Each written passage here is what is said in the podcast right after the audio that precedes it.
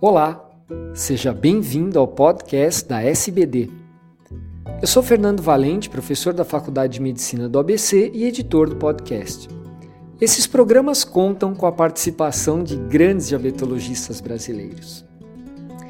Hoje eu falo direto dos estúdios da TV Pharma, numa atividade educacional patrocinada pela Novo Nordisk, em parceria com a SBD, e eu estou aqui com a doutora Cíntia Melícia Valério, que é presidente da Associação de Ensino e Pesquisa do IED, presidente do Departamento de Dislipidemia da Sociedade Brasileira de Endocrinologia e Metabologia e membro da diretoria da Sociedade Brasileira de Diabetes, no, do Rio de Janeiro.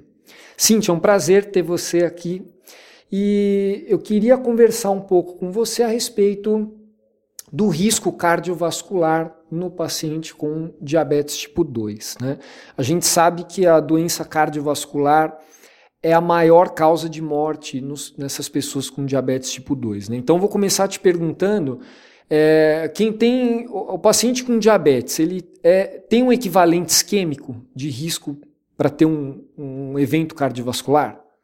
Sim, é, não há o diagnóstico, mas depois de 8 a 10 anos de doença, de tempo de doença, nós podemos considerar esse paciente com diabetes tipo 2, principalmente como um paciente de alto risco cardiovascular, ou como um que já tenha tido doença aterosclerótica estabelecida.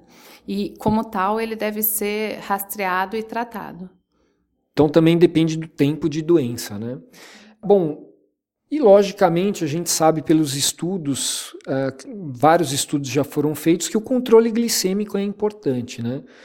E fala-se muito em individualização de metas, né? Queria que você colocasse um pouco isso com relação aos estudos de segurança cardiovascular. Qual seria uma meta ideal de hemoglobina glicada? Então, a meta de glicada que é preconizada pelas diretrizes para um paciente que não tenha doença aterosclerótica estabelecida e que não tenha comorbidades que reduzam a expectativa de vida é em torno de 7. Mas, como você bem disse, Fernando, é importante a individualização do tratamento. Então, se esse paciente estiver exposto a hipoglicemias frequentes, for um paciente com redução de expectativa de vida ou com múltiplas comorbidades, essa glicada pode ser, é, ter uma meta ao redor de 8%. Por que isso?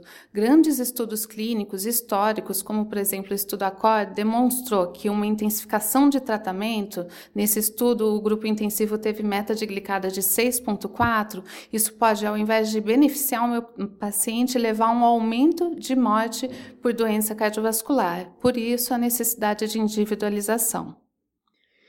E também, quer dizer, além da hemoglobina glicada, não é, não é só atingir a meta, né? mas também de que forma atingir a meta, causando ou não hipoglicemia, com que fármacos, né?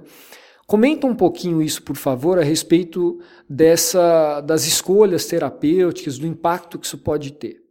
É, exatamente. Então, assim, de 2012 para cá, nós temos tido grandes estudos clínicos realizados com os novos fármacos para tratamento do diabetes, demonstrando que não interessa só a redução de glicada, mas como eu irei fazê-lo, porque essas hipoglicemias podem ser inclusive subclínicas. É, e o que nós temos é que alguns estudos não só demonstraram neutralidade cardiovascular, ou seja, não houve aumento de risco, como também estudos mais recentes com análogos de GLP-1 e com inibidores de SGLT2 demonstraram redução de morte por doença cardiovascular, modificando por completo aí as nossas escolhas terapêuticas e a, os nossos guidelines de tratamento. Então, quer dizer, para o paciente que já tem doença cardiovascular, é, seria a opção preferencial agonista de GLP-1, inibidor de SGLT2. Né? E para o paciente que não teve, essa ainda é uma discussão, né? É, realmente, para o paciente com prevenção primária, essa ainda é uma grande discussão, mas isso já vem modificando os guidelines. Então, nós temos recentemente o guideline da Sociedade Americana de Cardiologia, trazendo aí com nível de evidência 2B, grau de recomendação B, que pacientes que já estejam em uso de metformina e tenham alto risco cardiovascular, avaliado pelos outros fatores de risco, devem também iniciar com inibidor de SGLT2 ou análogo de GLP-1, e com certeza essa é uma discussão que vai vir adiante ainda é, e bastante intensa nos próximos anos. Cintia, outra coisa que é fundamental a gente falar na pessoa com diabetes tipo 2 é a respeito dos outros fatores de risco cardiovascular que são extremamente frequentes nesse paciente. Né? Uh, comenta um pouquinho a respeito desses fatores, por favor. Então, é, de forma didática, são quatro principais tipos de abordagem que devem ser focadas e que devem ser realizadas de forma concomitante no meu paciente com diabetes. A abordagem da dislipidemia na procura dos alvos terapêuticos preconizados conforme a categoria de risco do paciente é muito importante. Então, a gente sabe que para cada nível de redução de mais ou menos 39 miligramas por decilitro de LDL e colesterol, nós temos uma redução da taxa de eventos cardiovasculares em torno de 20%, independente do LDL basal. É, em relação ao controle da PA, que segundo, seria o segundo fator importantíssimo de controle, nós temos evidências de meta-análises com mais de 40 estudos clínicos randomizados controlados, mostrando que para cada queda de 10 milímetros de sistólica, eu tenho uma redução da taxa de eventos maiores da ordem de 10 a 12%. E por último, mas não menos importante, pensar na mudança de estilo de vida, sempre deve ser bem com esses pacientes, e no controle glicêmico, que deve ser feito com essas medicações que têm tido mais evidências recentemente. E quais seriam essas metas, assim, brevemente, para a gente é, classificar os pacientes? Dá uma resumida para a gente no, na meta de LDL e de pressão arterial. Então, no meu paciente diabético, nós, eu não vou precisar, por exemplo, utilizar calculadoras de score de risco. Esse paciente, por si só, já tem que ser considerado um paciente de alto risco cardiovascular. Para ele, agora, a gente tem considerado que a meta de LDL colesterol tem que ser em torno de 70 ou não LDL em torno de 100. O não HDL em torno de 100.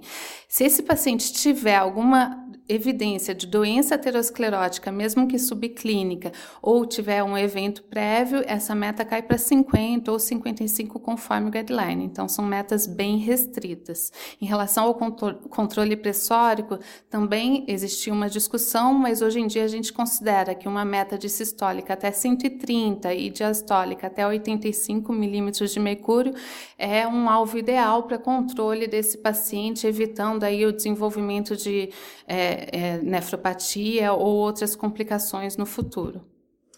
Ok, bom, queria que você fechasse agora com as suas considerações finais importantes que você considerar a respeito desse assunto. É, eu acho que a mensagem mais importante dessa história é que o meu paciente diabético ele tem que ser sempre olhado como um todo.